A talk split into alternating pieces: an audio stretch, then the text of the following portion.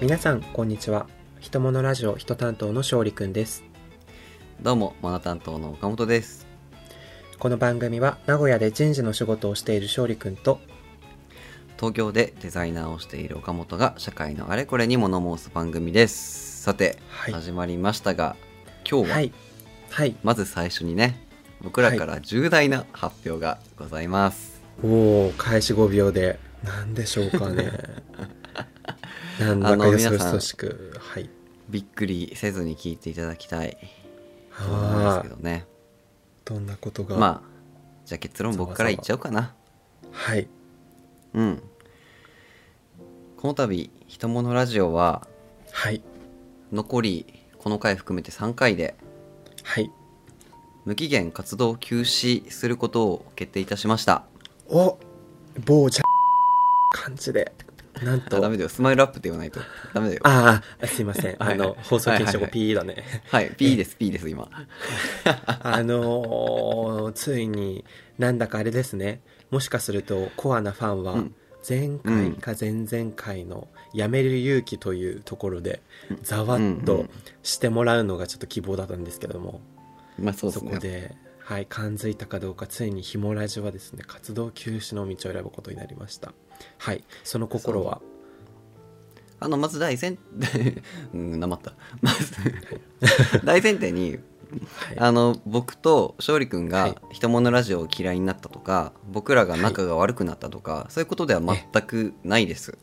そうですね。永久不滅です私たち。ね楽しく僕らはお話をしているし、そこは心配させたくないっていうのはもう大前提に言いたかったんですけど、じゃあなんで辞めるのかっていうと、まあ割とはい僕のエゴもあって。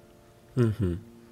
なんかまあどこからかというか、まあ、最初からですけどね。僕と勝利君がそもそもこう目指しているものとか、このポッドキャストをどうやっていきたいかっていうところは、まあ、そもそもが方向性も違ったわけだしうん。勝利君は勝利君でこう長く続けていきたいっていう気持ちがあったり、はいはい。まあ僕は僕でこうポッドキャストやっていくしっかり時間を使って編集とか会話とかしてるんだったら、うんもうちょっと改善していきたいとか何かこう目標を持ちたいみたいなところ、うん。もういろいろお互いの心に感じている気持ちみたいなのはあって絶対にね。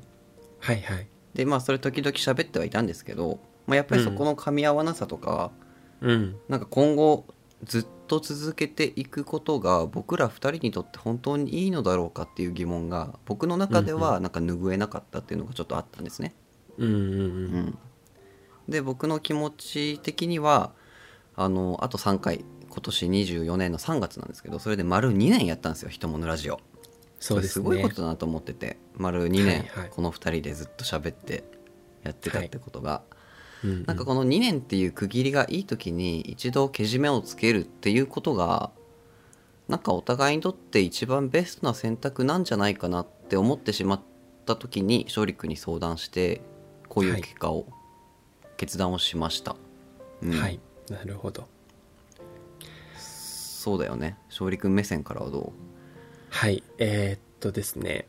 あのー事前にね岡本君が言ってくれた通りあの綿密が話し合いがあってのおうん。決まったことで、えーどちらか一方的にあの決めたということではないんですけれども今になって岡本君があのえーっとうあのあの改めてですねあのこう収録っていう場面になるとですね、やっぱりあの引っ込み上げるものがちょっと意外とあって珍しいねなんか。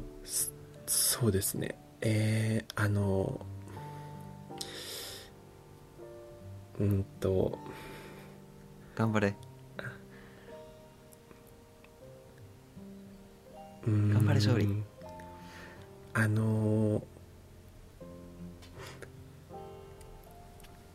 すごい。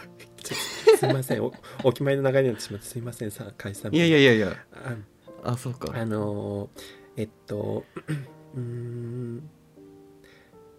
なんかあー、うん。なんて言うんだろう。いやまあその岡本君が言ってくれた通りやっぱり岡本君はその質の追求をしたい。自分はできれば、うんうんうん。そのできるだけ手をかけずにあの長く負担をかけずに続けたいっていうまあ気持ちはあって今までまあそれに折り合いをつけてやってきたっていうのはあるんだけど、うんでもこうラジオの某所某所と言ってるとやっぱり自分一人だったら絶対やんなかったポッドキャストっていうのを声かけて一緒にできたわけだしなんかそれを、まあ、改めて振り返ると2年やってきたなっていう感じであの、まあ、自分の中ではそのできるだけ手をかけずにというは言ったけどもあの、うんお互いねなんとか時間を捻出して収録をし、それなりにこだわって編集もし決して手抜きでやったわけじゃなく結構ソウルを込めて、うん、2人でやってたなというふうに思っていて、あのーなんて言うんでしょうね。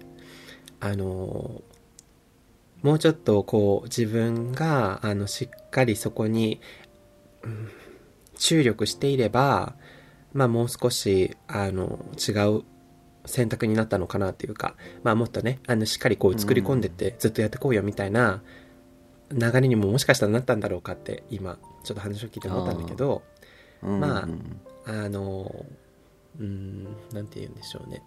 まあ本当にでもそれを果たしてできるって言われた時にまあなんか正直やりたいことはたくさんあるしやっぱりラジオだけじゃなくて、自分の時間、仕事うん。資格勉強とかっていうなことをいろいろ考えたりなんか本当にいろんな要素があってうん。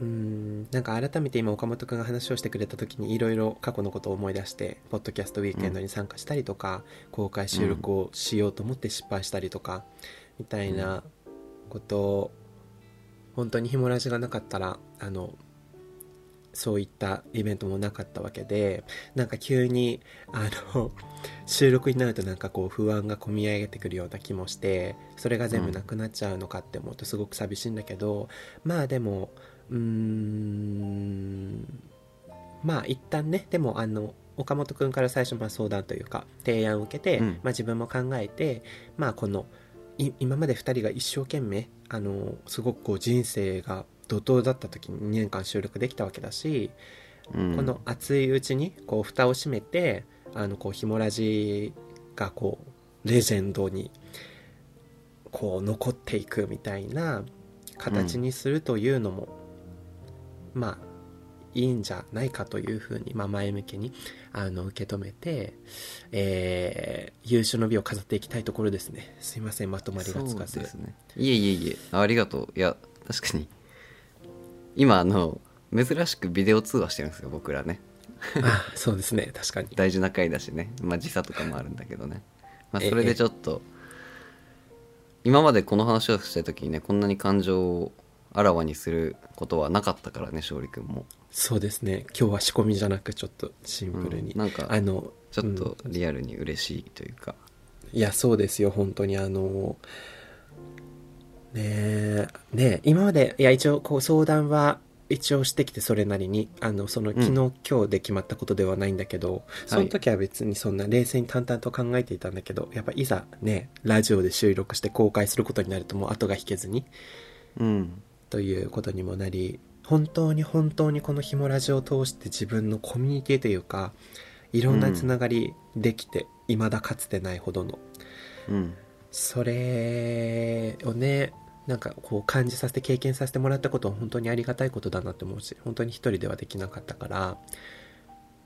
まあでもあのだからといってこうひもラジに固執せずにうんうん。これをキーにまたポッドキャストというあの方法でそういったコミュニティを広げたかったらまたやればいいわけだし、うん。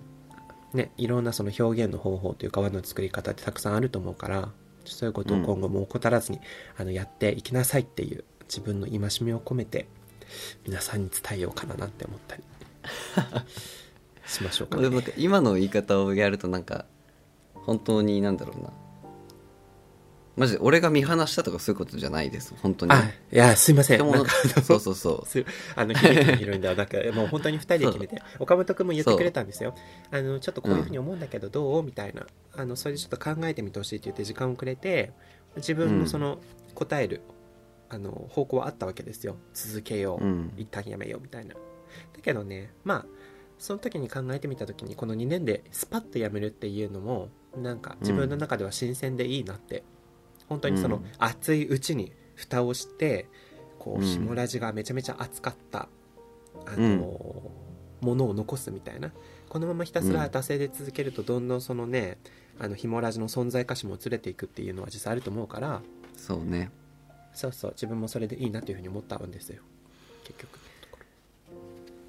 ちょっとせっかくこの空気すごい大切だと思うからちょっと続けるけど話を。ろはいまあ多分これ今いろんなポッドキャスターさんも聞いてくれてると思うんですね。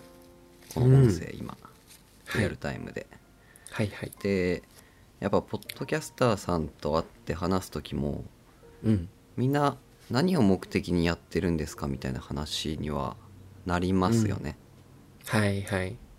で志が高い番組とかはポッドキャストアワードうんうんにうん。ノミネートされたいとか、うんうん。大きい番組になってうん。有名になってうん。マネタイズできるようになりたいとか、うん。まあ、そういう素晴らしい目標を抱えている人もいれば、まあ本当に、はい。うん。遊び感覚でやってる人だっていると思うし、うんうん。まあ、なんかそういう目的はいろいろあって僕はいいとは思うんですけど「まあ、人物ラジオ」に関しては、うんまあ、どこかでね僕と勝利君がまあある程度の人数に聞いてもらえればいいかっていう発言を何度かしているしまあ本当にそういうつもりでね、2年間やってきた、うん。本当になんか大切なねコアな濃い仲間たちがヒモラーたちがうん。できたっていうのはすごく嬉しかったんですよ。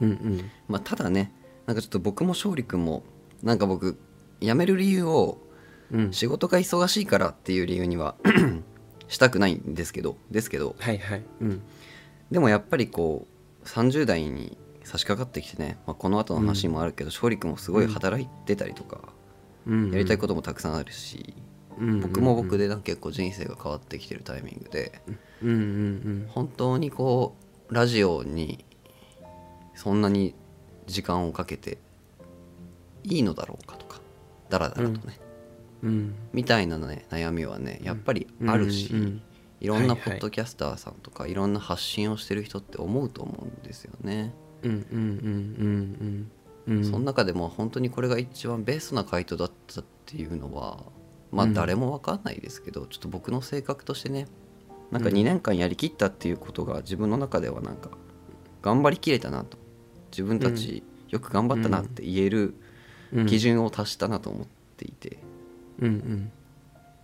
うん、うまく言えないですけどうん。これを逃したらなんか次もうない気がしてきててやめるタイミングみたいなものが、うんうんうんううん。んそうですね。ここで一度勝利君とちゃんと話し合いたいなと思って24年始まってすぐぐらいかな、うん。うん、今年入ってすぐぐらいに勝利君に話して結構。そうですね。ロンドン来る前に。うん。うん、決めたことなのでちょっとねもしかしたら木曜日を楽しみにしてくれた人も少なからずいてくれたかもしれないですけど申し訳ない気持ちもありつつ、うん。なんかこれを機に皆さんも一度ねなんか何かのターニングポイントみたいな感じでね皆さん人生を振り返っていただければいいなって、なんか「人物ラジオ」ってそうでありたいなっていう気もしてるのでうん。すごい濃い2年間を記録できたということ自体がすごく価値のあることだなと僕は思ってますね。うん。そうですねはい。あのーそうですね。今までこの2年間なんか正直自分の中で辞めるっていうふうに考えたことなかったし 確かにまあ岡本の言ってくれた通りうーんなんかこう良くも悪くもなんかこう区切りのつくとこがないっていうか辞めるっていうことを考えるタイミングっていうのが、まあなかった。な普段の普段の収録をしててあんまりないと思うんだけどまあそのうん。2周年という節目を迎えてね、自分たちの置かれた状況も考えて岡本くんがあのその辺をまず初めに考えたと思うんだけど、うん。いやでも本当に岡本君の言ってくれた通りこれがその最善の選択なのか全然わかんないしていうか別に本当に岡本君の言ってくれた通り多分今後自分がその東京に遊びに行くとか岡本君が名古屋に来てくれたら都度会ったりするだろうし、なんかその状況は変わんないんだけど、あのねこう一旦2人でやってた「ひもラジオ」に足を止めてみて、うん。あのそれぞれお互いがやりたいことに注力するっていうことでまあ一旦ちょっとそうしてみましょうかよくわかんないけどみたいな感じですよね、本当そうにですね。うん。なんか本当わかんないけどね。うん。あでもほ岡本の本当に今言ってくれた話のいろんなとこに深みがあって分かりみがあってうん。自分たちがもっとこうビジネスとしてもっとこう、うんお金が関わる形でやってたら多分全然違ったと思うの。やっぱり、うんうんうんあの収入になるからにはやっぱりそれにそれの対価としての質を提供しなきゃいけないって思っただろうし、ただやっぱりどうしてもそのまあ趣味止まりというかあくまでこう、ね2人の熱い気持ちを残してコミュニティを広げようっていうところになってしまうとどうしてもうーんねなんていうの？やっぱりそのち力の入れ入れられ方というか時間の割き方っていうのはやっぱりどうしても限界があるというかやっぱり自分たちまず本業があってうん。みたいなところがあのあるからね。そこの目的によっても本当に違うと思うのででも本当にやっぱりあのこうやってまあ趣味というかあの、うん、ビジネスとしてやっぱりやってないと本当にうん。いつ終わるかわからないというかさ、まあ、よく考えてみると。だから本前も言った通り、あの好きなポッドキャストがいつ終わるかわかんないというのは本当にあるなというふうに感じましたね、そうですね。はい、まあこんな感じがやめますという言い訳 ですね長い長い。そうですね。すいません。はい。もう20まあただちちょっと、うん、今あんま希望もさせない方がいいのかもしれないですけどまあ言うと、うん。まあ勝利君も東京に来るかもしれないですし人物ラジオ、ね。チャンネルを閉鎖するわけではないですで、はいはい。まあ活動休止っていう表現にしてるのはそういうことです。うん。はい。で個人的にもやっぱこう勝利君と最近会う理由ってやっぱ人物ラジオしかなかったから最近はね。うん。うんうんうん。だから、まあ、辞めちゃうとなかなか喋るタイミングとか接点なくなっちゃうんだろうなっていうことは個人的にすごく悲しいから。でも確かに本当にそうだわね。こんな習字でね、話をするなんてことはなくなってしまうね。そうそう。だからまあそれはそれで何かねうんつなぎ止めたいなっていう気持ちが残ってるし、うん、いやなんか。そうですよ。うん。うん、他の番組さん比べるのあんまよくないけど仲違いをして辞めるとかそういうことではないというか、うん。なんか本当になんかね。岡本らしいだ性格なんかこううん。蹴りつけたいみたいななんかこの なんというかちゃんとやりたいみたいな性格が出てしまったところが、うん、ありますので本当にそれは申し訳ないなと。いやいやいやいやでも本当にそうだと思う、うん、あのしやるかやんないかみたいなのがすごく出たあの、うん。結論でしたね。すごくそうですね。うん。うん。でも残り今回含めて3回、うん。うん、みんなで楽しんでいきたいなと思ってますのでどうぞよろしくお願いします。うん。そうですね。できるだけあのレジェンドになるように優秀の美を飾っていきましょうみんなで。はい。ビッグマウスなところは勝利君だよねやっぱり。ああそういやいやレジェンド。だよ。もはやレジェンドだから大丈夫。あのそれは誰が仕上げするだけだ。誰が認定したんだよレジェンドに。私です。はい。お前だよ。本当お前しかいねえから。いやいや、もうね、あの、ヒモラのみんなが、ヒモラ、うん。ヒモラジ今日なので、まあ、まあ。はい、ということでですね、あの、もう、あの、お今日9割終わりました、これで。あと、おまけなんで、もうここでやめていただいても全然いいんですけども、まあ、いやいや、もうちょっと結構ね、重大な話するよ。この後もね、なかなか面白い話をすると思うけどね。まあいいや。確かにそうですよ。もう、あとやっぱ3回ってなるとさ、もうどんだけ重いもん持ってこようかみたいな、こう、気持本ちが、当だよね。いや、次回もう、あの、腰が抜けるくらい、拍子抜けするくらい雑な回持ってくるわ、次回。あ、あ、いいですね。こう、趣深くてもね、うんそれはもうあの、自表現の自由ですから、人担当と物担当でね、はいえーみたいな感じで、今日はえ人担当のね。うん。え、この重大な人担当の回だったので、もう私が好きなことを喋らせてもらおうと思ってですね、お願いしますよ。お。願いしますよ。え企画を考えました。まあじゃあちょっとじゃあ、ここから気持ちを切り替えて、メインの議題に行きましょう。ひ、と、も、の、ら、じ。おはい。ということでですね、気持ちをすっきり切り替えていつものひもラジでございます。はい。ものでえー今日のひもラジ何にしようかと、えーですね、お風呂に入ったりしながら考えていたところ、ちょうどですね、タイミングよく弊社から源泉徴収票が届きましたので、これは遅いね、なんか、タイミング。俺もうちょっと早かったよ。ああ、でもあの、今会社のパソコンにログインするの3週間か1ヶ月に1回だから、うその時にあそうなんとメールをあさってそそこでなるほどね。気づいてそうそう。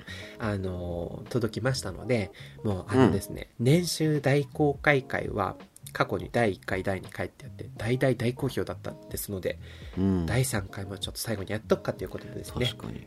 今日はダンス第3回年収大公開会でございます来ました。すごいね。2年2年の活動で3回公開してんのなんかおかしいけどまあいいか。そうだわ。ちょうどちょうど多分差し掛かりなんだよね。今もだって。そうだよね。ちょうど終わり際でギリギリ滑り込みって感じで。へえできたねやっぱりですねできました。よかった。もうやっぱり賃金っていうのは汗水垂らして働いて得た対価ですので、うん。このねあの年収をもとにどれだけ去年2人が頑張ってきたのかっていうことに思いを馳せたいと思っています。いやもうこれひね人物ラジオのなんていうのお箱ですからねこれは。そうなの。やんなきゃダもうメだよね。俺は正直、ね、乗り人物感乗り気じゃないんだよ。あ乗り気じゃない 俺は乗り気じゃないんだよ。どうついてきて？そんなこと言わないでよ。ななぜか勝利君がね公開したがるからびっくりしてるんだけど。いや、だって、すだってもう、ねあの、いつトップ10を見ても年収大公開価が入っていますから、やっぱ皆さん入ってくるね。気になるでしょうっていう。すごいよね。すごいなと思ってますけどいや。い。やもうやっぱりね、賃金大切ですから、もうあの、うん。生きる、ね、源まあまあそれは事実ですね。はい。ということでですね、まあ、何から話そうかというところですけれども、じゃあ早速ですね、えー、私の昨年分のですね、うん。えー、賃金を発表してみようかしら。早っ。いいよ。はい。えーっと、手元に源泉徴収票がありまして、も,、はい。もしかしたらさ初めて聞いた人もいるかもしれないよ、はいはい最後総会だけどさ。ちょっと勝利君のバックグラウンドも説明してみようよすいません、ちょっとうぬぼれでもう皆さんが知ってるもんだと思いました。そうそうそう、えーっとですね、えー私は人物ラジオの人担当の勝利と申しまして、そっから私はですね。はい。えーっと生まれ故郷大好きな北海道を飛び出して今名古屋でね、えー会社で人事をやっていますが、うん。えーっとその人事をやってるっていうことで、まあ、なんか人事の仕事って、あのすごくいろいろあって多分皆さんが普段意識しないようなこともあったりすごく世界が広いんですけど、まあその中で自分が入社してきてから結構その給与の計算とか賞与の計算、うん。あとはうん。今会社の業績がどうだから、あのーこう賃金を上げていこうよとかボーナスはこれぐらい出そうよとか、まあうんこうたまに労働組合っていう従業員の代表みたいなのと話してこれからどうしていこうかみたいなことに関わることもあったんですね。ああそうなんだ。まあみたいなのが重大ですね。やっぱりあって仕事柄やっぱりそのねあの賃金お給料とかっていうことをこう勉強して、えーいますしやっぱり改めて考えるとこういうその給与とか雇用とか税金とか社会保険とかすごい難しいんだけどでもみんなやっぱりすごい大事だし勉強したいって思ってはいると思うのよね。うんうんっていうのもあるしあとやっぱり自分たちの同年代とかまあ若い子たち年上みたいなあのところからしてあのどれぐらいのなんか仕事をしてどういう仕事してどういうお給料をもらってるんだろうってやっぱりなかなか話せない状況が日本ではあるなと、前の年収会でも話したけど、結構他のアジア圏ではあの自己紹介の時にお給料いくらぐらいもらってるのみたいなことが当たり前の国もあったりするって聞くし、そこは日本はなかなかタブーなのでもうひもなしオープンマインドの精神でちょっとね自分たちの情報を開示しながら話してみようかなっていうそういう企画の3回目でごまあまあざいます、ちょっとねそう補足するとまあ、はい。どちらかというと年下の方々向けって感じかな。僕のうん。目線はね。なんか、はいはい。勝利君がどういう企業に勤めてて俺がどういう仕事をしていて、はいはいで今28だから、はい。社会人56年目ぐらいうんうん。なったらそうだ。これくらいもらえるんだなみたいな。でそうだったわ。僕ら学生の時知りか知りたかったよねみたいなことを本当僕と勝利ずっと喋ってて、はい。そう。そういう参考になればいいなっていう回ねだよね。そうだわ。思いました思い出しました真髄を。そうです。私はですね。髄かな。うんと今社会人5年目？えっ、と、うん。5年目が終わるに差し掛かっているところでで会社は、まあ、一部上場って言われているような大きめの会社であとはすごい。古い会社？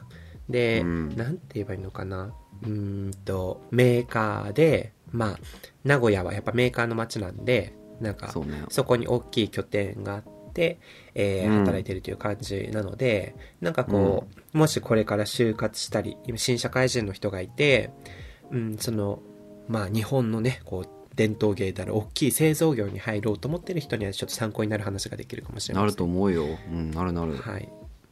ですが、はい、えー、片や岡本はどんなご状況でしょうか？あそうね。先に言うとそうだね。だから僕はクリエイターなのではい。もう勝利君に比べたらその信頼社会における信頼はないですね。すごく自由に生きてるタイプ。そんないや事実だよ。事実だやって。俺もう勝利君の結果見てるけども事実ですこれは。はい。そうですか。もうやっぱ格が違いますね。まあクリエイターだから自由に働かせてもらってるしうん。もうやりがいですよね。やりがいはあるなと思ってます自分で。はい、はい、はい。まあそういうアートとかデザインとかやってる人たちって、うん。多分これくらいなんじゃないかなっていう額を後で公表しますので、それはまあ面白いと思いますよ。うん、そうですね。ただでもそのアートクリエイター系の業界の中ではかなりこう、えー、あの上の方に立ち位置されていらっしゃる会社だと思うので、あんまりちょっとそれが全てだと思われてもダメなんじゃないかしら。そうだね。逆にだから俺なんていうの？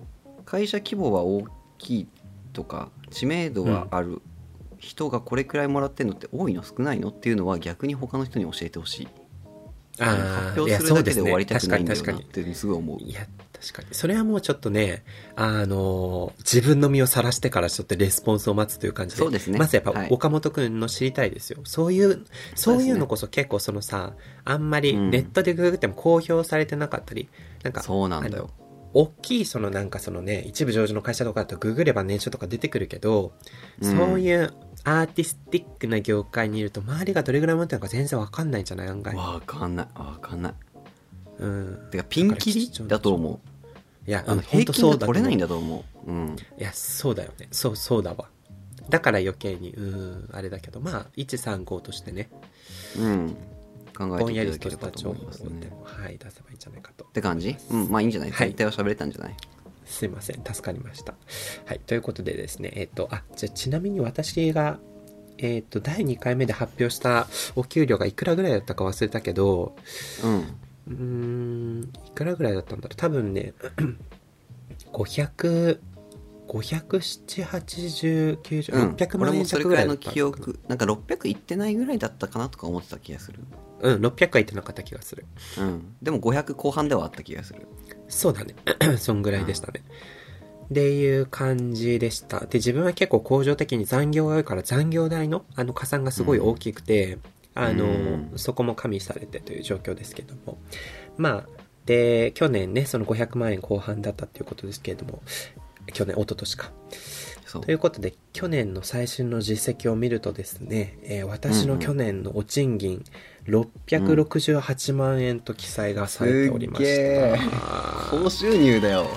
それそれで。高収入だと思うよ俺。うん、まあでも確かに自分たちの年代からすると高収入の部類ではあるんだろうなとは思うわ。え絶対そうでしょ。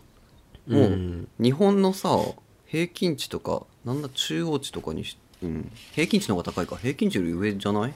ですか？日本の今の多分平均年収450万円ぐらいだと思うわ。そうでしょう。ん。いやー、まあ。やっぱりすごいですね。一上場してるメーカーとか、うん。しっかりした企業って。すそごいな。うだね。なんかまあ、うん、そのまあうちの会社の特徴はなんか、うん、なんていうの、まあメーカー、電気情報系みたいな感じで、まあ結構知名度はあって、それなりに会社規模も大きい会社ではあるんですよ。で、うんあの、でもね、大体その、えー、なんていうの、そういったカテゴリーに属してる会社って大体まあ賃金とか横並びで、おそんな大きく変わんないと思うんだけど、あの結構ね、ボーナスの支給月、支給月数によって結構年収って大きく変わる気がしてて、はいはい。結構うちの会社だけじゃなくうちの会社の業界ってボーナスが結構多くて大体毎年そうね。6ヶ月分ぐらい出るんですよ。だから1年にそれで6ヶ月だもんねそうそうもう年収の半分ってことじゃん単純に。そうだよね。確かに確かに。そうそうそう。だからやっぱ年収3ヶ月、あの、ボーナス3ヶ月の会社と6ヶ月の会社ってやっぱ大きく違うと思うから、あの、お仕事を考えるときには月収だけじゃなくて、ボーナス何ヶ月分ぐらいもらえるかっていうのも大事な視点かなと思ったりしますね。それは変わんないですか？もう入ってから変わらずずっと6ヶ月なの？あ、いや、あの、その年の業績によって毎年変わっていくけど、うーんと、低い時で多分5.7とか、で、ああなるほど多くて6.1とかだったかな。大体6ヶ月前後ぐらいか6な。前後なんだなるほどねそうだね。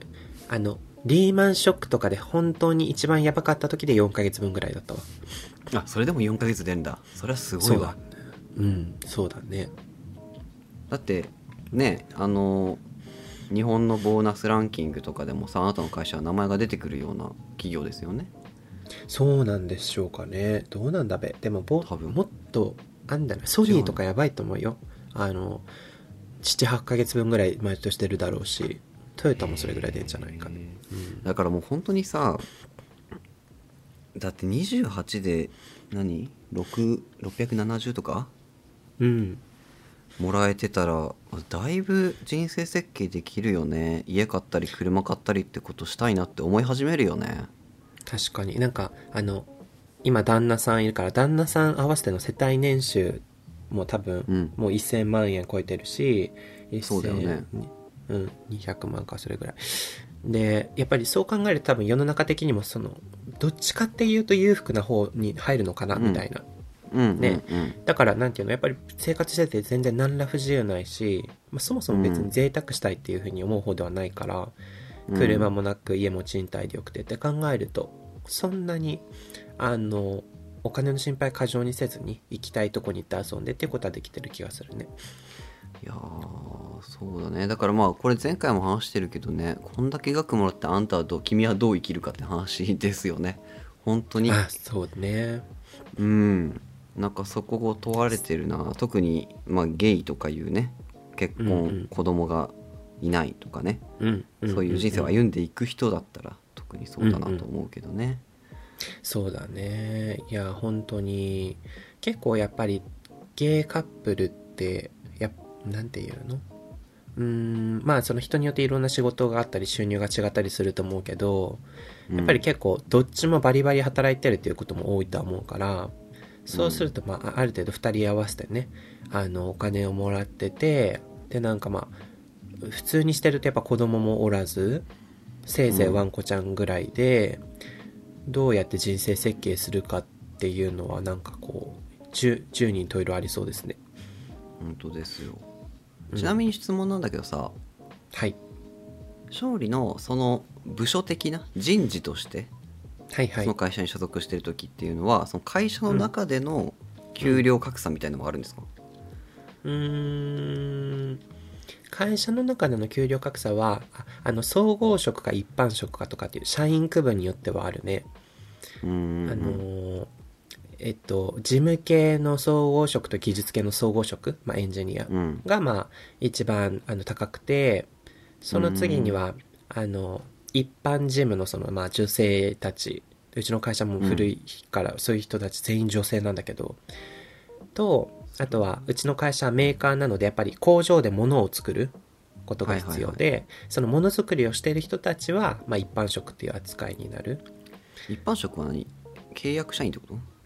えっとねいやそこにはいろいろあってその工場には正社員の人もいるしあの1年刻みの契約社員とか半年刻みの期間工社員とかいろんな区別が大きく45種類ぐらいあるかなうちの会社。一般と総合職はどうやって分かれていくの？ごめん普通にこれなんか俺分かんないんだよね。ああそれはもう、えっと入社したタイミングでなんていうのあなたはどういう社員区分で入りますっていうのが決まっててあとはあの何こう昇格試験みたいなのがあるからまあそれで変わったりする人もいるけど、一般職から総合職になる人はかなり珍しいんじゃないかな。相当優秀って感じ？優秀っていうか、まあ、やってることが全然違うっていうかあの一般職っていうのは決まったルーティンをひたすらこなす人なの。簡単に言うとね。なるほどなるほど。で総合職っていうのは今までないものをこう想像する人たちなの、まあ、技術職もそうだけど。だからもう全然質が違うっていうかもう自分たちに一般職の仕事もできないしあんな精密にこう給与とかいろんな数字の計算とかやっぱりできない。そういう人たち本当にすごいし自分たちは自分たちでやっぱり、あの一般職の人たちが働きやすくするための仕組みを作んなきゃいけないし、うん。今世の中にないものを作って世の中に出して会社の売り上げを上げなきゃいけないとかそういう使命があるね。ね。あなたは総合職の方なんだね。そうですね。大卒だと大体総合職かなみんな。ああそうなんだ。大卒とかで分かれてくるんだね。なるほど。そうだね。うんうん。もう一個さ俺質問があって。はいこのどうぞ。670っていうのがなんか勝利と同じ条件の同期とかとはうん。全員こういう額じゃないじゃない？っていうのはさっき勝利めっちゃ残業してるって言ってたじゃん。うんうん。なんかそれを知りたいんだよね。どれくらい残業してて残業なかったらどれぐらいの額でみたいな、うん。ってどういう状況なの、うんと多分 自分の残業時間はうんとなんか今法律で基本的に残業できるのは月に45時間までとなってるんだ。うんでその45時間を超えていいのは年に6回までっていう法律になってるの。月のね6ヶ月ってこと？えっとそう6ヶ月だけは45を超えていい、うんうんうんでうん一応そのあの45を超えた後のマックス上限は100時間。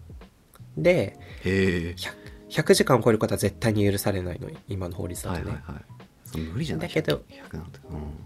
いやでもね休日出勤とかしてて毎日10時11時までしてると行くんじゃないかな。いやば。いや本当にあの弊社ももう多分大昔は全然普通だったしそれが。へえねえ。だけどなんかで一応うちの会社の独自の基準で45を超えても月に60時間までっていう制約があるのよ。うんうんうん。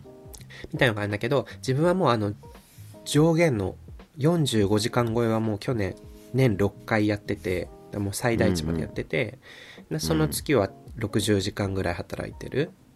年の半分は、でそれ以外の月も45ギリギリぐらいまで働いてるからもう本当に法定というか会社基準のもう上限ギリギリまで残業してるという感じで。なるほどなるほど。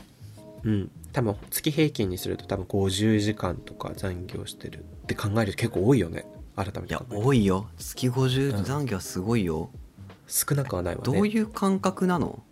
一日さ出勤して出社退社するまでって何時から何時って感じなんですか？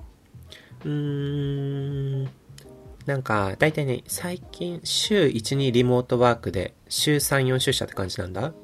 うんうんうん。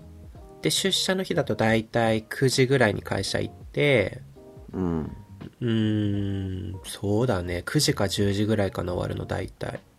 平均したら。長いね。いやその拘束時間がすごいなと思うけどうんうん。一方でなんか前勝利から自分はなんかこの産業代目当てに結構ダラダラ仕事しちゃうみたいな発言もあったじゃん。そうですね。そこは結構ダラダラ伸ばそうと思ってそこまで会社に居座るみたいなところもあるの？なんかね多分それ前言ったのはちょっと語弊があって 本当に。あのえーっと、なんていうの？じ時間を引き延ばそうとして仕事してるってことはもうさらさらなくて、ただ、あないんだ。まあお、お金をもらえるんだったら残業はしますよっていうテイストではあるの。だかなるほら、どなるほど。で、あの、で、やっぱりさ、あある程度時間をかければかけるだけ質は上がるっていうところはあるから、うんやっぱりいろんな人からヘルプを求めたりしたのをしっかり返答してあげようとか、あの、うん。やらなきゃいけないことをしっかり時間かけてやろうみたいな気持ちで、あんまりその早く帰ろうっていう気持ちがないのよ。なるほどなるほどそう。だから、そういう時間になってしまってるっていうのはあるけど、やっぱそれでもね、あの、時間を伸ばしてるどころかもう時間足りなくてもアップアップになってる。もう早く終わらせなきゃっていう感じではある、いつも。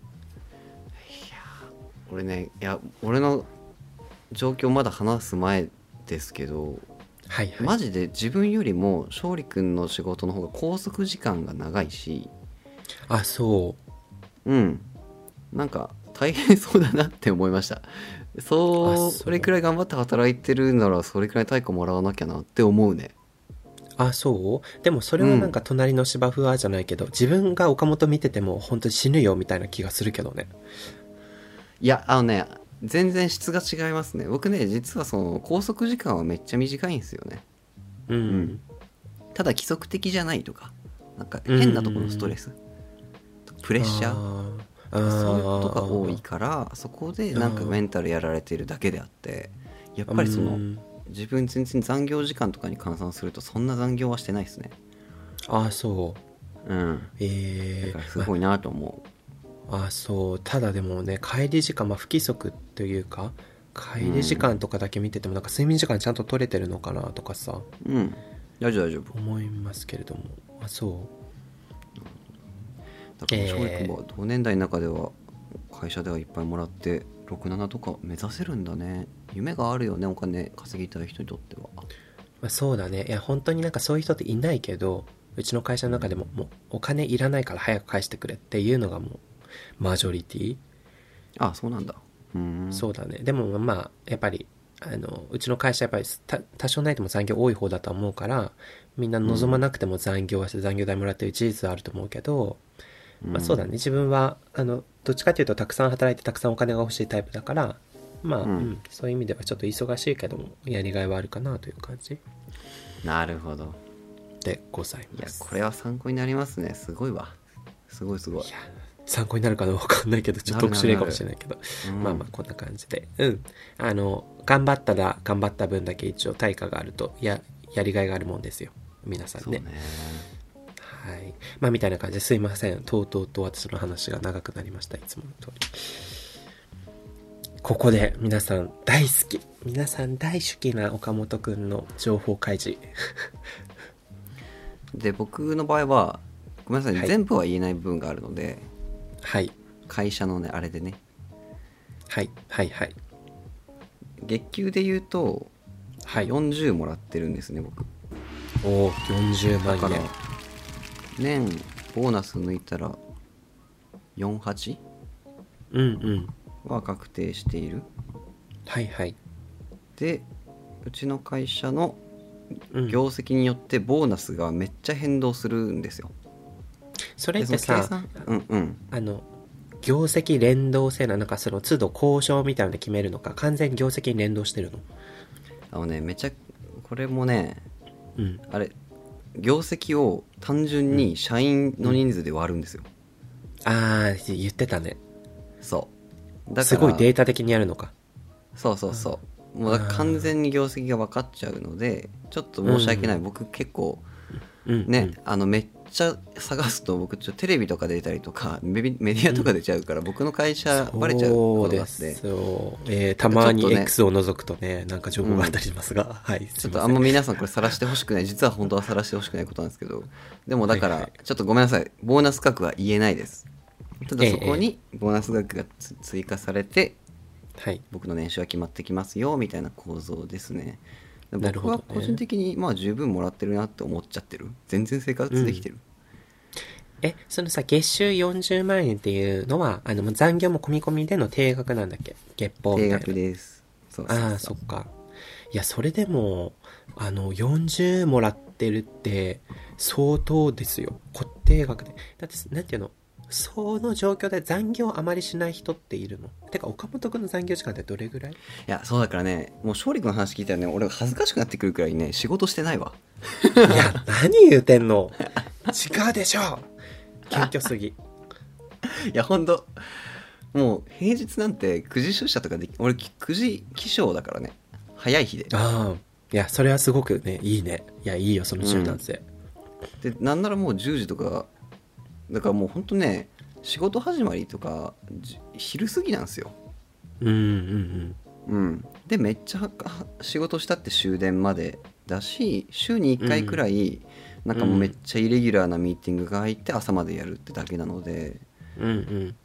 なんかね会社にいる時間で言ったら全然そんなことないし忙しくなければ本当に8時間きっちりで帰れますねそういうこともあるの？なんか工場的に終電ぐらいまで仕事したイメージあるんだけど。うん全然。あ昼出社して8時9時に帰る時とか全然ありますね。ああそうかまあそう考えれば確かにまあ8時間って感じなんだね。うん。そうそううそう。だからね本当、ええ。勝利君みたいに毎日この時間に来なきゃいけなくて、うん。でしね遅くまで働くっていうのはすごいなと思わされますね。えー、なるほどねそうでもさそうか。それでまあその月のトータルの残業はどれぐらいか分かんないけど残業代込みにしたって40万円ってそれこそ、あの相当高い水準じゃないでしょうかね。いろんな業界の中でも僕たちの年代だったら。あのねえ月収で言ったらそうかもしれないよ。ただまあうんボーナス額がねあんたのさ、うん。6ヶ月分とかはさうん。やっぱ高い方ですよね絶対うんうん。僕そんなもらえんのかなっていうのは正直自信ないどころじゃなくてもらえないでしょうねそりゃね。うーんなるほど。うん、その辺でやっぱ差がだいぶついてると思うけどね。うんなるほどね。うん。えー、そうなんだ。えー、なるほど。でもなんかそんな話を聞いてると大きく違わないような気がするけどな。自分だってその死ぬほど残業して、残業代合わせての月収って多分40万円ぐらいだし平均して。うんうんうんうん。ねまああとボーナスはまあそのね年によって下がったりしたりするとそうそうそう。うん、思うけど。あとはなんかさあのもらえる額だけじゃなくてその出る額っていうのもあるじゃん最終的に。うんうんうんでも自分は汗水垂らしながら奨学金ずっと返してるしこれからもずっと。あそうだね。そうだね。それは本当そうだ、ね、とか。うんううん。ん、あのね人生最大の失敗の防音室のローンもまだ払ってるしとか。それはちょっと 次元が違う話ですいませんけど。あなたの場合はねちょっと借金があるんだよね。いくつかね。そうなの、本当ね。だからめっちゃもらってめっちゃ出すみたいなさ、もう経済回してるよ。経済大臣ですよ、名古屋の。うんいや本当そう思うわ。だからこの生活水準はマジで同じぐらいだろうね俺と勝利はね。うん、いや、そういう本当意味で言うと。そうだと思うし、ううん、もうちょっとね、綺麗に使ったらと思うけど。でもさ、まあうん。人物ラジオで何回言ったかな、俺ね、うん。マンション購入を結構今ガチで考えてるんですね。お、マンション購入、そう。みそじの、はい。でねええ。これが本当にね、勤め先と年収で借りれるローンのか金額全然違うんすよ。おー。それに直面しているんでしょうかね、今。リアルに直面してて。うん。やっぱりね上場企業にいてで額面うん。こんなにもらってる勝利君と今の僕では、もう借りれる額が全然違うからうん。単純に住める家が全然変わってくるっていうことに気づいてうん自分って銀行にこんなに信頼されてないんだなっていうことにあ、す。ごい衝撃を受けてます今ああ、うんそう。まあ、でも確かにその、なんていうの、やっぱり、ある程度その会社の知名度というかさ、まあ、規模感でやっぱり、金融機関と話するとこあると思うけど、どうしてもそういうアーティスティックな業界っていうだけで、あの、なんて言うんだろう、不安定っていうような判断をき下すんだろう。傾向があるんだろうね、そうきっと。そう、うん。なんか自分もさ節約家だから月いくらぐらいは払ってうん。生活できるなって思った額うんうん。がローンで借りれないっていうことが分かって、あじゃあじもっとなんかグレードを下げた家しか抱えないんだっていうことをリアルに直面してるので、ああ。なんかそういうことをもうちょっと学生の頃知ってたら、うん。家を買うまでちょっと上場企業に勤めて頑張ってみようかなとか思う人もいるだろうなみたいなね、うん。こういうことを学生の頃一回も考えなかったなって思ってる。うん、考いやえたことなくない？私もう人事として本当に言いたいのはもうマジでそこなの、なんかうん。一番やっぱりその大きい会社と、まあ、そうでない会社のうん。はっきり分かれ目出るところがやっぱりローンを借りる時なのよ。あとクレカ作る時とか、うんやっぱ信用機関に信用紹介する時ってなんかよく言うんだけどその金融機関ってその人に対してお金を貸してるんじゃなくて会社の信頼に対してお金を貸してるってよく言われていて、余震ですね。そう。そう。だからもうね、お前じゃねえと。お前の会社はどうなんだっていうので、でも本当にそれはあると思う。それこそ家借りれてる時に数千万借りてないとやっぱ差も大きくなるだろうし、全然違うよやっぱり正直うちの会社でその同期とかちょっと家買い始めたり、あの、うんうんもう独身貴族のおじさまとか名古屋駅前のタワマンに住んでたりするんだけど、最上階うんみたいな。うんうんそう。やっぱり、うちの会社に勤めてて、あんまりそのローンの心配とか、なんかの審査の心配したことないっていう人が結構多くって、うんうんなんかそこで初めてこういう会社に勤めててよかったって感じたっていう人がやっぱり多いんだけど、だよねや、あの、うちから結構ベンチャーみたいなてんところに転職した後に、ローンを借りようとしてもパッタリ借りれなくて、はあうんうん。在籍中に借りとけばよかったみたいなこともあるのよ。そうなんです。本当にそうなんだよ。ね。だから本当になんか人生の大きな節目でローンとか借りようとしてる人で、転職とかも合わせて考えてる人は、もううん。どっちかの会社の規模が大きい時に、あのうん。借りるようにするのがベストですよっていうのはすごく思うわ、本当にで今勝利君の一流大企業で僕のまあ一般企業でその下にまたフリーランスとかいるじゃん、いやそうなのよね。現実に。そうもうフリーランスの方なんて少しも借りれないって言ってたよ、昨日俺あ飲み会でうん。アーティストの人と喋ってたんだけど、その人、うんうんうん。なんか千葉県のめっちゃ古民家みたいなところで300万円のボロ屋借りようと思って買おうと思って銀行に行ったら300万円も鼻で笑われて貸してくれなかったって言って。たよあそう。やばいよね。あー。えー、フリーランスということは個人事業主とイコールっていうこと、そうそう個人事業主ですね。あえー、そうなんだ。いやあのさ300なんか万円借りれないんだと思って。あのお家を借りる以前にまずお家あお家を買う以前にお家を借りるってことがあるじゃん？うんうんうん。なんかそのお家を借りる賃貸の審査とかでも差が出たりするもんなんでしょうか？どうなんだろうね？どうなんだろう？そんなに出ないんじゃね？やっぱりローンなのかな？うん。大きくあるの、いやほんとそうだよね。まあ確かに銀行側からしてもね何の保証があるのかって言われてしまえばうん。グーの根も出ないみたいなのがあるのかもしれないけど。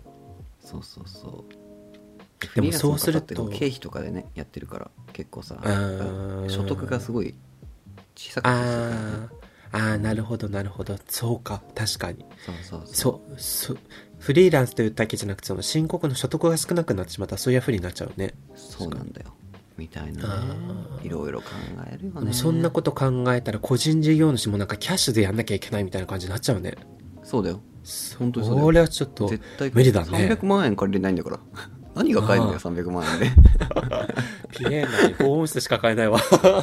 本当だよ。あそう。あそうか。いやいやいやいや。まあねそういうところでやっぱりねあるのかもしれないけど。なんかやっぱりあのある程度大きい会社うちの会社もそうなんだけどなんかうん。子会社にクレジットカードの会社があったり金融系の会社があるんだよね。うんうんうん。でなんかその会社の制度として会社内でローンを借りれたりするのよへえそう。でやっぱりもう審査もゆるゆるでもう何年以上勤めててもう用途は自由で金利も安くみたいな、まあ、そういう制度を使えるのはすごくありがたいなとは思うね、やば会社ローンか。まあその分返すまで働かなきゃいけないとか？そういう条件があるのかな、うん。多分なんか毎月給与から引かれてもし退職したらその時に一括返済だと思うんだけど。なるほどなるほど。うん。まあそういうねいろんな制度あるのはありがたいなっていういや大事ですね。まあとはいえねなんかお金に縛られて本当に働きたい働き方ができないっていうのは本末転倒だから。そうですよ。うん。だからといって俺これ知ってたとして今の会社諦めたかっつったら今の会社にそれでも言ってたと思うからまあできるそう範囲でだよね。買える家を買うしかないんだけどね。そうそれはまああくまで生活の一部でしかないからね。メリットデメリットの一つというかさ、うん。やっぱりそうそう。お金じゃないからね人生の中心は、とは思うようにしてますねって感じかな、はい。とても素敵。いやそうですよ。ねまあ人それぞれの観点があるからね。まあ自分の場合やりたい仕事を今の会社でできてて満足した収入を得られてるというのは嬉しいなと思うけどあくまでやりたい仕事をやっぱりできてるかどうかっていうのが、あの根拠に尽きるというか。そうだね。やりたい仕事ができて満足のいく額もらえてるっていうのがすごく幸せな状態だなと思いますね。そうですねはい。まあもうちょっと俺欲しいけどね。うん。あー。正直。あのでも あなんかさそうあの給与のシステムっていうかその昇給のシステムみたいなのってさ多分全然年功序列みたいなのなさそうですよね、全然だよ全然だよ。うん。どうすれば上がるの？わかんない。なんか活躍してると思われたらじゃない？ああそういう意味ではでも今さすごい若くてエネルギッシュでさ、アイデアもたくさんあってさ結構アウトプット多いと思うんだけど、うん。それ以上のことをしないとこれから給与が上がっていかないみたいな感じなんかね。終わってかないでしょうね。まあでもめちゃくちゃ希望の話だけどまあだいぶ俺会社で活躍 してると思うから上がるでしょうねえそうですうん。すぐ上がるでしょうねとは思ってるけど。そこの反映はまだまだこれからされるだろうなっていう感でも俺去年年35って言ってたの。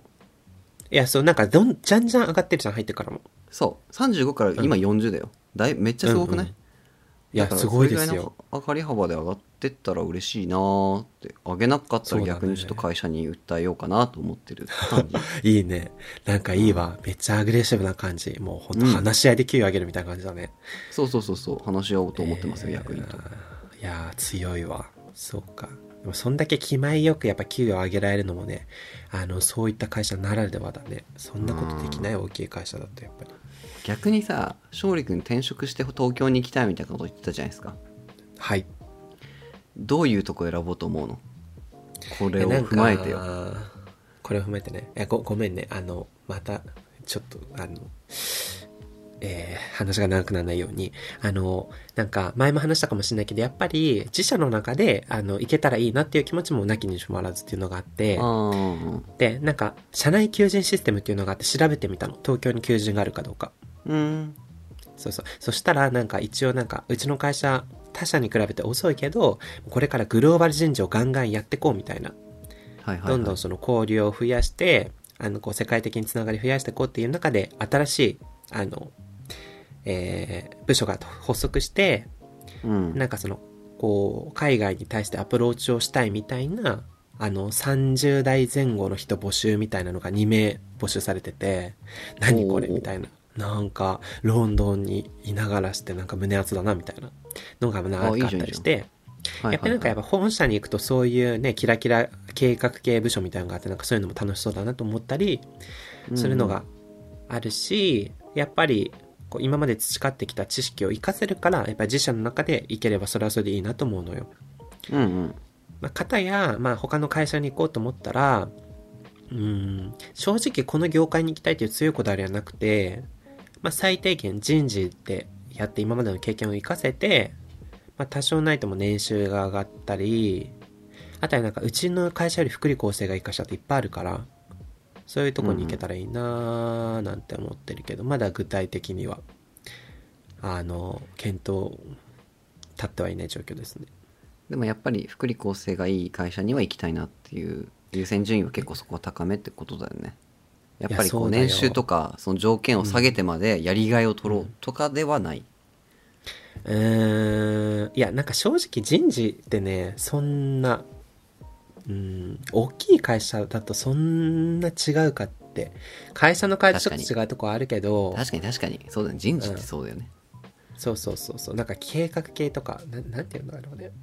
なんか正直自分の行きたいようなその大きい会社見るとやっぱどこもす、うんあある程度保守的だしうんうん。うん。なんかまあその業界業界によっての面白さっていうかから食品に行ったりとかあの、その不動産系あのデベロッパーに行ったりとかっていうのでやっぱやってることが全然違うからその面白みあるとは思うけどうんうん。それはやっぱりでもまずは自分は年収を見てみてから、まあ、そのうん。やりがいとのバランスを見て決めるってことかな、決して仕事内容とか会社だけでは決めないわ。確かに処理の場合はその人事っていう軸が強いからさ例えばなんかうーんまあ文系就職みたいなことしたらさ、まあ、総合職とかで入ってたら、今人事やってるけど、なんかまあうん。コンサルとかに行きたいんだよねみたいなこうんうんう業種チェンジみたいなことをする人がいる場合はやっぱやりがいとかいろいろさ考えるのかもしれないけど、うん。確かにもう人事は人事で決まってますって言うんだったらどこの会社もあまりさほど変わらないみたいなことはあるよね。うんいやそうだよ。どこの会社でもうん。給与計算して賞与計算してとかそういうこと変わんないからさ、そうだよね。うん。確かに。そういう意味で言うと転職の目的とか優先順位は結構明白だね。そうなの。だからある意味やりやすいよ。うん、うん。ぶれなくて。なるほどなるほど。そうそう。いやそれこそ期待だわ。うん。あの福利厚生の話もあったけど自分って今家賃補助を会社から月に4万5千円もらってるの。うんうんいやだからお前それも強いよ。だからそこら辺で俺と勝利のお金の違いが出てるよ、いやあの本当にね、まあ、福利厚生がは大きいよ。その会社によって、うん。そこででかいでかい。ね、大きく差がつくっていうのはあるけど、ただなんか私の信頼のおける友人ドコモで働いてらっしゃるんだけどドコモって確かね今自分結婚してる体で配偶者がいての家賃補助が4万5千円なんだけど確かドコモは個人で住んでても家賃補助8万円？なんか結婚してたら10万円ぐらいだった気がしてて。うーん。うんしかもそれが家賃の8割出るみたいな感じで、うん。なんかその子も東京近郊に住んでるんだけど、社宅に住んでて今家賃9000円って言ってたから、うん。もう本当にやばいなって。いややっぱねこういう話をするときにちょっとまあ最後のまとめみたいになるんだけどはいはいはい。うんもしクリエイターとか夢を追っかけてますみたいなはい。人たちに向けてちょっと喋るけどはい。やっぱりなんかこう勝利の今の話とか聞いてると結構絶望するのね、おー条。件の悪さにねでやっぱり世の中にあるこのやりがい搾取みたいな話ってあるじゃないですかそうですね。うんやりがいがあるから自分はお金これくらいでいいんだってどこかに自分に落とし込んでる場合があるんだけど、なんかどこかでそのレベルをもう超越した格差みたいなのが生まれてんなっていうことにこうやって喋ってると気づくんですよ、ああ、そそうなんか自分はかっこいいキラキラしてる仕事してるからう。うん。でギリギリの生活できてるからいいんだって思ってたところがなんかやっぱ勝利君の実情とかこういう数字見せられると、え？みたいな、自分の人生って何だったんだっけ、自分の信じてたものはも何だったんだっけ？って揺らぐ瞬間が絶対にあるんだよね。ああ、そう。うん。うん。そこは一度見直さなきゃいけないなと思いつつもうんうん。でもやっぱり自分はそこのプレイヤーとしてお金に踊らされてほしくないなとも思ってんの。それを信じてはいるの。はい。はいはい。うん、やりがい搾取ってちょっとね、悪い言葉だと思ってて、はい。そりゃそうだよね。うん。にそこはさリスク取ってかないとさうん。すごいものは生まないですよ、うんうんうんうん。逆に言うとそれくらいお金を払わないとそういう企業は人材を取れないっていうことの裏返しでもあるからね。いや、まあまあ、そりゃそうだ。うん。そういうことなんだと思うんだよね。だからなんかあんまり絶望したり結局何が言いたいかというとうん。自分の年収が低いからといって、うん。そこでなんかこう自分のき会社に不信感を持ちすぎるのは良くないなっていうふうに自分の中ではちゃんと落とし込まないとなっていう視点を忘れたくないってこういう話をしてるとすごく思うの俺は、うんうんうんうん。これは皆さんに言っておきたい。うん。年収が高いが善ではないよと、はいはい。うん、そうです。そういう話です。あのーはい。なんか、いやなんかさ、岡本はさ、そのクリエイターアーティスティックなあの職業とはいえ会社員ではあるじゃん。はい。雇われ。うん。うん。で、うんなんかそう、こう、うん、に着目するとさ、なんか本当にその、あの、実力と全くイコールでその収入がつながるっていう世界線は多分そのフリーランスだと思うんだよね。そうですね。はい。ね。やっぱりあくまで会社員である以上さ、ある程度やっぱりうん。賃金は会社に決められ、うん。そこに納得できるかできないかみたいのがあってう、ん。うん、みたいなのがあるじゃんか。だからなんていうの？でもその中でもやっぱりその岡本も、やっぱりその自分のやりたいことはやり、やりたいけど、でもやっぱりそのある程度、まあお金も、その対価としてそのちゃんともらえてっていう軸があるから今の会社を選んでると思うのよ。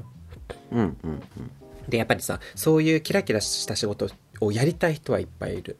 で、やりたい人がいっぱいいる業界はやっぱり賃金が低いのよ。やっぱりそう。ですね賃金が低くてもやる人がいるから。そんな中で、あの、岡本が今やりたい仕事をやれてて、それだけの待遇が得られてるっていうことはもっと自分で評価していいと思うの。ああそういう流れの話ね俺のことを励ましてくれてる言葉ね今のはそう今そういう時間。そうそうそう。そういう時間だったんだなんか今すごいディスられるのかなと思ってちょっとビクビクしたんだけどいやいやいやいやいや、ノーノー、いつでも味方。でで、なんか自分はやりがい搾取が本当に嫌いなの。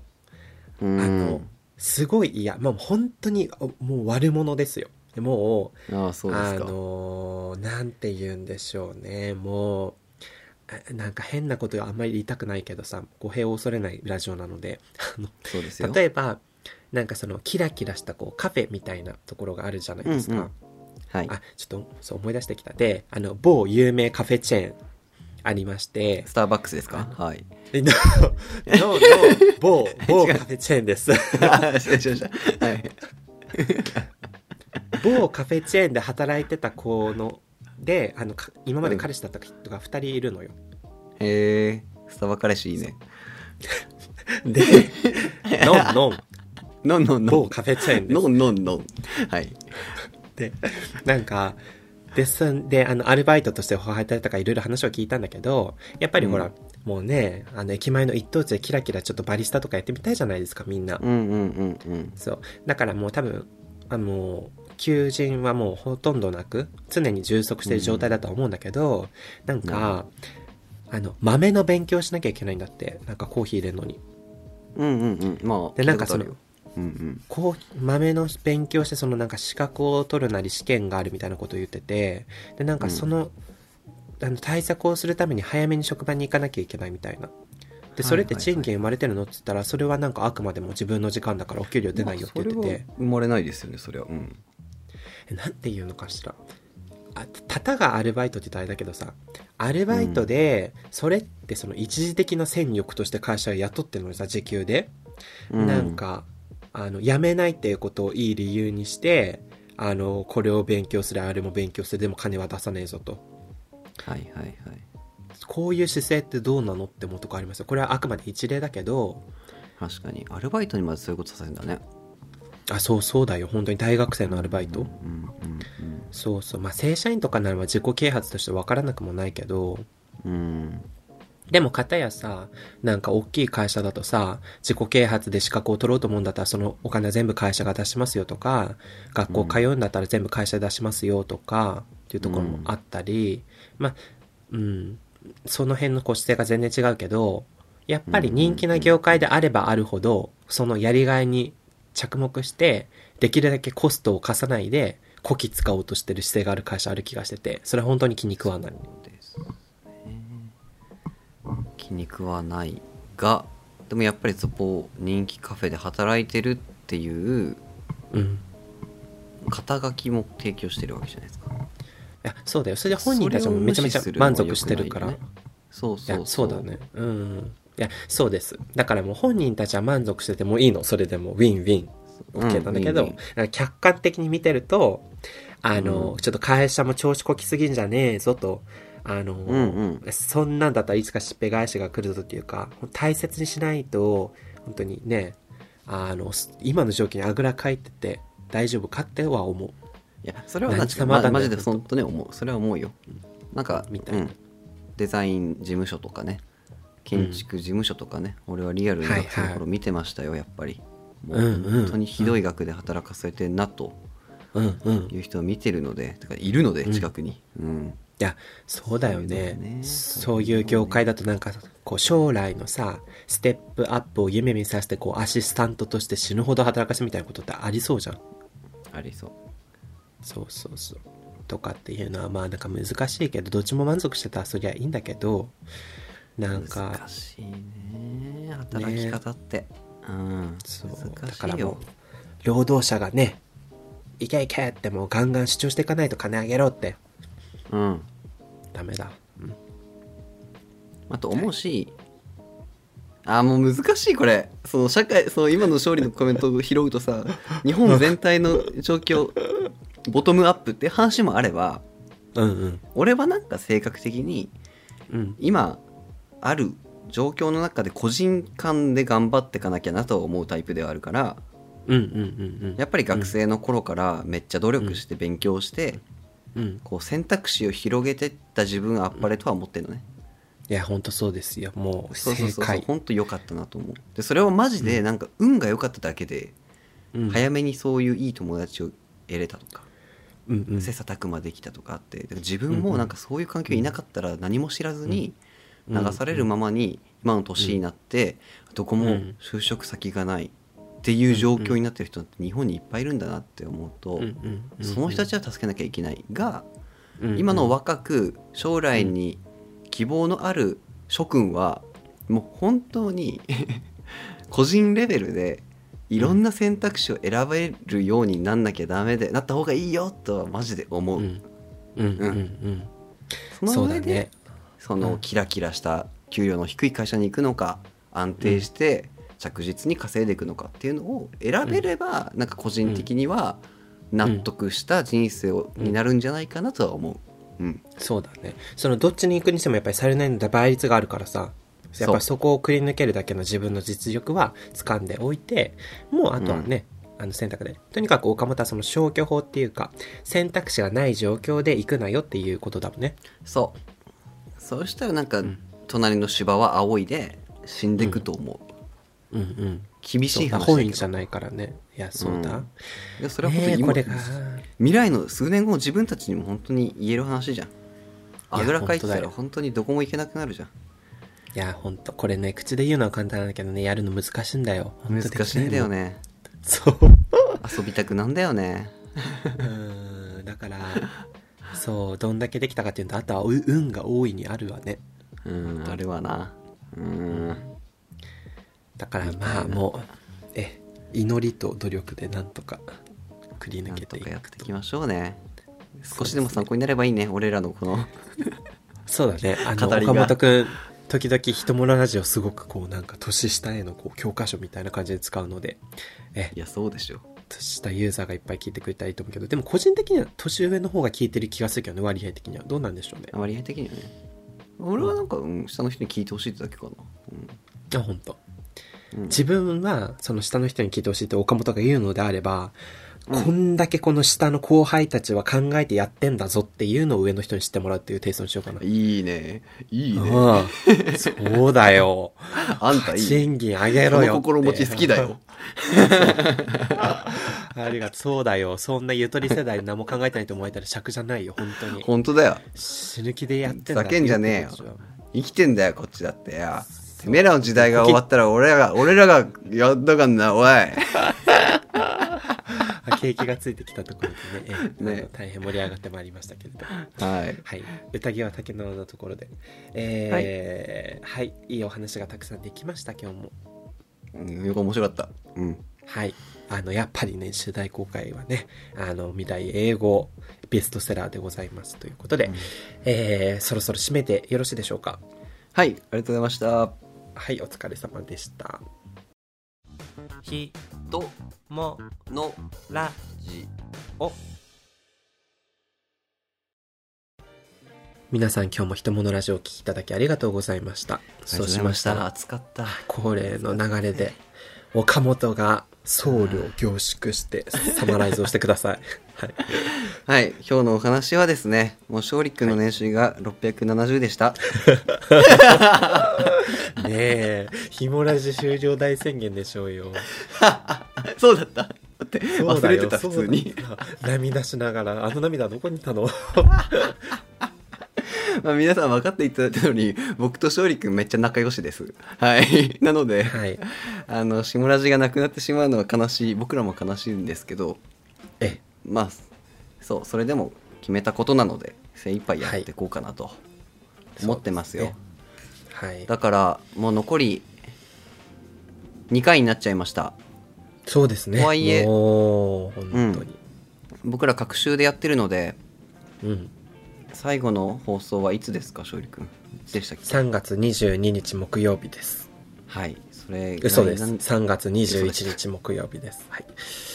なのではい。まあ皆さんもしかしたら最後かもしれませんよということでうん。お便りなどなどお待ちしておりあますそうですね。うん。うんあのーなんか、ちょっとすいません、思いつきですけど、せっかくやっぱり最後だからできるだけお便りもらって、最後はなんかお便りを大切にしながらコミュニケーションを取るような回も、なんかやりたいななんて思いますが、どうでしょうかね。お便りの量によると思いますけどそうですね。全部読めれば読むしピックアップになっちゃうのか分かんないけど、全部読むか。長くなっても最後は全部読む。うん、もう最後は時間気にしないで、もう3時間でも4時間でもいいんじゃない？えそうだよね。そうだよね。そうだ。だからちょっと、せっかくやっぱ最後にあたって、もし聞いていただいた人がいれば、ちょっと面倒だと思うけど、筆取ってもらって、一言うん。二言でも、ひもラジに思ったこととか、こう感じましたよってことを教えてもらえたら嬉しいですね。そうだね。もし全然来なかったらいっぱい来たけど2通ピックアップしましたって嘘つくか。そうだね。いつもの手法ってか。はい、そんなことしてます。はいはい。いつもね嘘ですけどなんかひもラジと私はこんな感じでしたっていうね。ひもラジ、私にとってのヒモラジってこうでしたみたいなこととか教えてくれたら、エモいな。すげえエモいな、ねえまあ、ちょっと望みすぎかもしれませんけどそうだね。お待ちしてもうエモおりますよすぎてね、もうこのまま続けっかみたいな感じに、なるかな？と思いますが、はい、わかりませんけど。やめます、はい。はい。はい。はい。はい。よくわかりました。そんな感じですはいまとめになってなかったけど、マジ熱い回だったと思うよ、今日はそうですね。うんえ、あの、私たちは30を過ぎても仕事一本頑張っていきましょう。ひたすらに。うん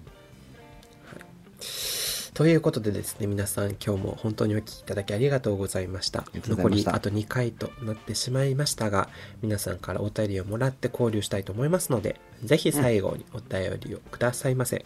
X でも募集しております。よろしくお願いしますそれでは、本日のあなたのお供は、ひとものラジオ人担当の勝利くんと、モノ担当の岡本でしたハッシュタグひもラジでツイートしてねお待ちしてますイエーイお待ちしてます。